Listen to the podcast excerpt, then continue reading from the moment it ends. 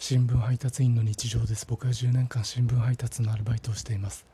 夕刊配達の時週1回ぐらい巨大なマンションの集合ポストで遭遇する60代ぐらいの郵便配達員の男性がいます。